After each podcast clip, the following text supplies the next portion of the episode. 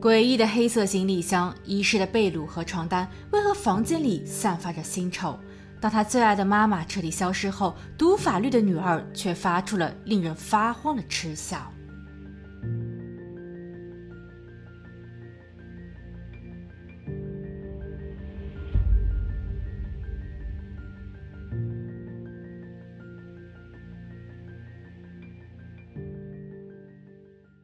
Hello，大家好，我是鬼灵异。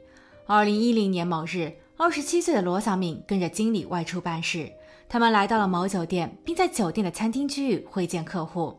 罗小敏非常热情地为客户斟酒，他知道若是自己能配合经理拿下这单业务，那么领导的赏识、加薪升职指日可待。但罗小敏低估了客户的酒量，没过多久，自己就已经被灌醉。此时的经理站了出来替他解围，并在酒店里开了一间房间，以方便罗小敏好好休息。心怀感激的罗小敏绝对没有料到，自己的经理才是那个不安分的人。当经理搀扶自己走进客房时，他便一屁股坐上了沙发。罗小敏显得有些尴尬，经理则一把抱住了她，并说道：“小敏啊，你一个柔弱的女子，在外面工作，总得有一个依靠吧。”回想过去，罗小敏出生在四川的一个贫穷农村。她的母亲李华琼是一名乡村教师，父亲则在罗小敏十来岁时因病瘫痪。罗小敏有一个年幼的弟弟，一家人的生活重担都压在了母亲身上。罗小敏自小就深知什么叫贫穷，母亲常说。小敏好好读书，知识改变命运，所以罗小敏向来都十分努力。她的成绩一直都是拔尖的。中考时，作为县状元，进入了当地的重点高中。高考时，她也凭借着优异的成绩，被西南石油大学录取，攻读法律专业。他成功申请到了贫困生助学奖学金。在读书期间，他打着零工，没敢乱花家中的一分钱，还尽其所能将每一个月辛辛苦苦攒下的钱全部邮寄回家。大三那一年，校园里有一位男生追求她，罗小敏其实很心动。不过恋爱需要钱，虽然男方的条件尚可，他也愿意在小敏的身上花钱，可罗小敏却一直没有拿定主意。毕业那年，他们也就断了联系。毕业后的罗小敏找了一份年薪为十万元的工作，工作地点在甘肃天水，这里离家很远，但看在钱的份上，而且其实罗小敏在此之前也已经投递过多份简历，现实很残酷，她都没有应聘上，所以这一份工作显得格外珍贵。罗小敏向家人告别，在工作岗位上勤勤恳恳，不过却遇上了一位动了邪念的直属经理。经理想要与他发生点什么。事发当天，罗小敏心中虽有一万个不愿意，但还是在半推半就中接受了潜规则。第二天，罗小敏被调至办公室，这里相对于他之前的业务部门，工作性质和工作量减轻了不少。可经理会时常过来见其卡油，同事之间的闲言碎语也越来越多。罗小敏想要回避，她不想得罪任何一方，因为她清楚现有的一切代价实在是太昂贵了。但纸终究包不住火。若干个月后，经理的老婆找上了门，他当众给了罗小敏一个巴掌，骂她是小三，是一个品行不端的浪女。而此时，在平日里花言巧语的经理却在一旁默不作声。那一天，罗小敏哭得很凶，因为她只想要挣更多的钱，用来医治家中瘫痪的父亲。她的弟弟还在读书，需要学费。罗小敏也不忍心看着母亲过度劳累。罗小敏最终以辞职的方式告别了这一段不愉快的经历。她拖着行李箱返回老家，她想与妈妈拥抱一下，因为对于她来说，或许只有家才能让她的伤痛慢慢恢复。但母亲却对于她的辞职心生不满，她激动地喊道。我辛辛苦苦供你吃，供你穿，供你读书，现在好不容易熬到你有了工作，你怎么就那么吃不了苦？一个不顺心就把工作给辞掉了呢？怎么？难道你想啃老吗？罗小敏听后十分伤心，因为自己不想让父母担忧，所以她并没有说出真实的遭遇。她含泪走进了房间，倒了杯水，她想要递给卧床不起的父亲。其实自己也已经有一些日子没有回家探望父亲了。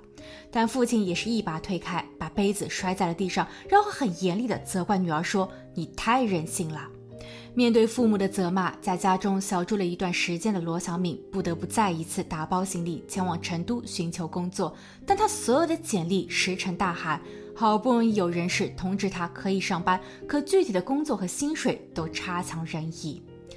二零一三年一月，罗小敏决定考研。她想着，或许自己在进修深造一下，对于将来的工作和发展有好处。不过，也就在此时，罗小敏的弟弟一通电话打乱了所有章程。姐，妈妈得了乳腺癌。这一个消息可把罗小敏给着急坏了，她一刻都没有耽搁，火速回家，然后独自带着母亲四处求医。因为老家的医疗水平有限，所以罗小敏只能委托自己的叔叔照料瘫痪父亲，然后独自带着母亲前往成都四川肿瘤医院会诊。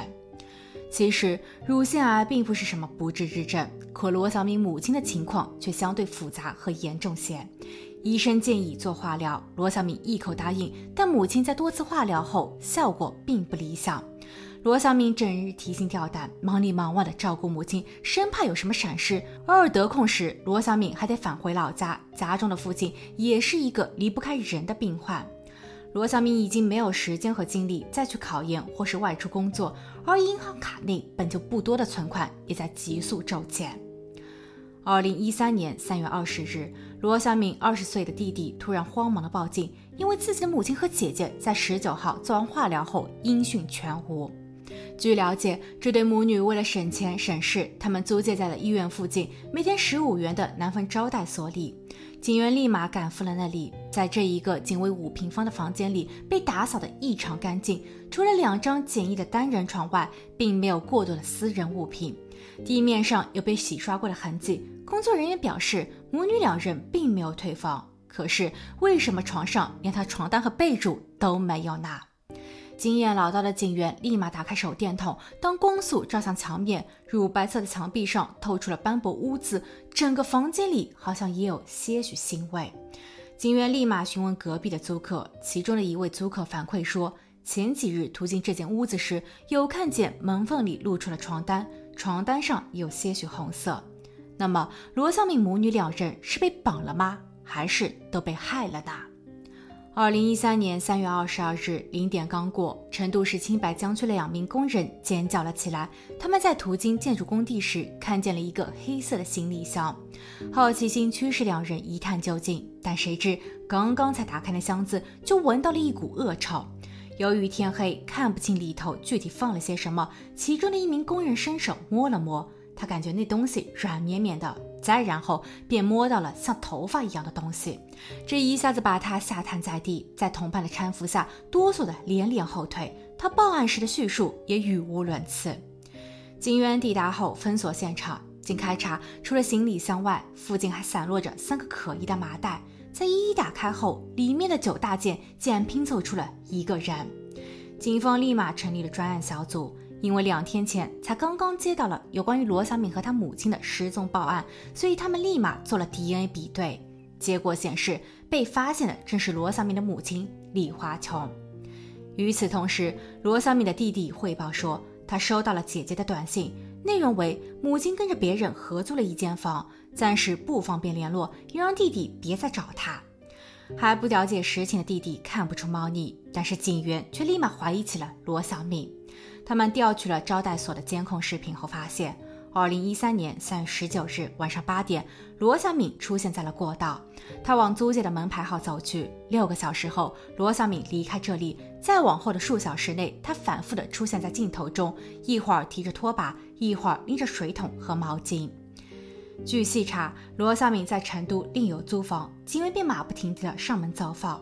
罗小敏并不在家，不过房东这有备用钥匙。房东说，这一些日子有见过罗小敏，罗小敏还问他买过白米饭。于是办案人员在外蹲守，并在四小时后看见了罗小敏。她蓬头垢面，光着双脚，满是泥泞，身上还沾着枯草。办案人员说：“你得跟我们回局里一次，你的母亲遇害了。”罗小敏听后一脸悲伤，她说自己并不清楚母亲的动态。自己最后一次见着母亲时，母亲说她找了个新男人，希望家里的所有人都忘记她。可这又是一个拙劣的谎言，因为被带回警局的罗小敏，她的耳后根以及内裤的臀部处有血迹，经检验，这一些都属于被害者李华琼。对此，罗小敏并没有解释，她也没有交代为何自己会在三月二十日凌晨频繁进出招待所的房间。在审讯时，罗小敏的脸上总洋溢着不太寻常的嗤笑。他疯了吗？为了求证，或者说是刺激一下罗小敏，警员将他带去了建筑工地，还让他看了一看自己的母亲最后的遗像。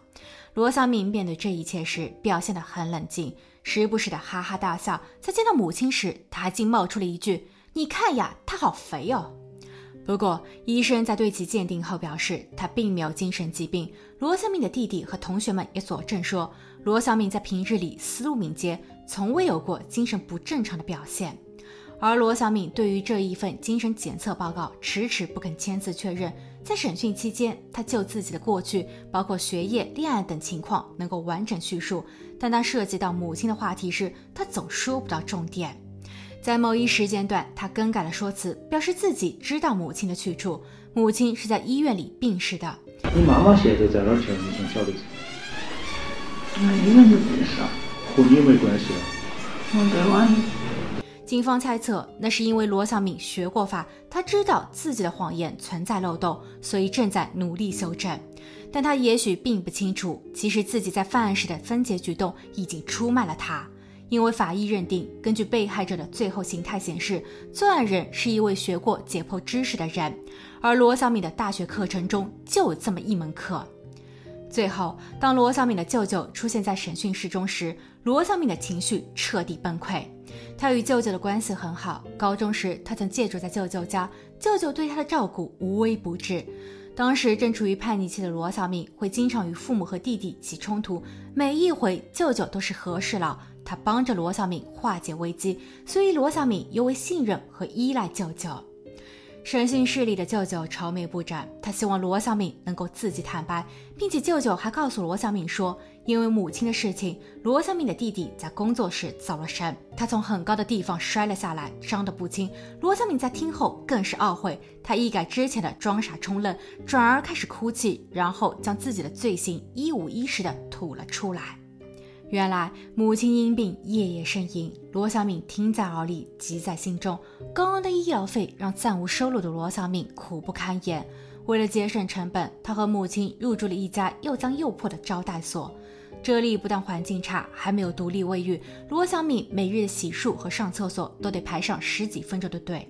房间的隔音也极差，罗小敏甚至都能听见隔壁的说话声和呼噜声。为此，她与邻居吵了好多回，因为她病重的母亲需要禁药。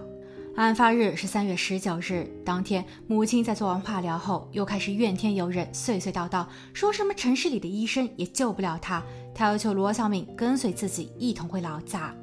罗小敏并不想听这一些，她的手里还在削着一个苹果，准备给妈妈。但当母亲继续唠叨着罗小敏当时真不该辞职，并开始整理起衣物，真的打算要放弃治疗时，几近崩溃边缘的罗小敏彻底爆发。她大声叫道：“我哪里不好？不都是因为家里穷吗？是因为你和老爸都不健康，所以我才走到了今天的这个处境。你看看，睁大眼睛好好看看，是我被你们拖累了。”我放弃了考研，现在前程未卜，我还要全心全意的照料你。每天为了能在过道中煮一些东西，和别人抢占地盘，可有谁来可怜可怜我呢？接着，罗小敏便将手中的小刀对准了母亲的颈部。完事后，他逃出了招待所。数小时后，他干起了清洁工作，包括把床单塞住门缝，以防止臭味外露。他用被褥将母亲包裹，其实还没有想好下一步该如何做。直到事发的第三天，罗小明决定隐瞒真相。而经过观察，他发现招待所里有两扇门，正门有监控，但后门没有。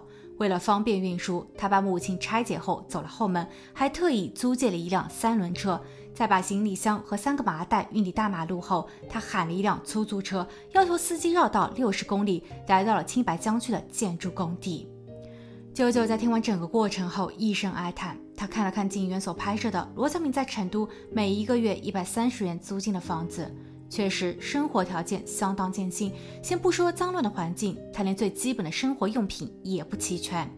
舅舅其实能够理解侄女罗小敏的压力确实很大，但他害的毕竟是自己的妹妹李华琼。而为了能够洗脱罪行，罗小敏装疯卖傻，最后交代实情时也显得格外平静，仿佛是在讲述别人的故事，毫无悔意。这都让舅舅对他的罪恶无法原谅。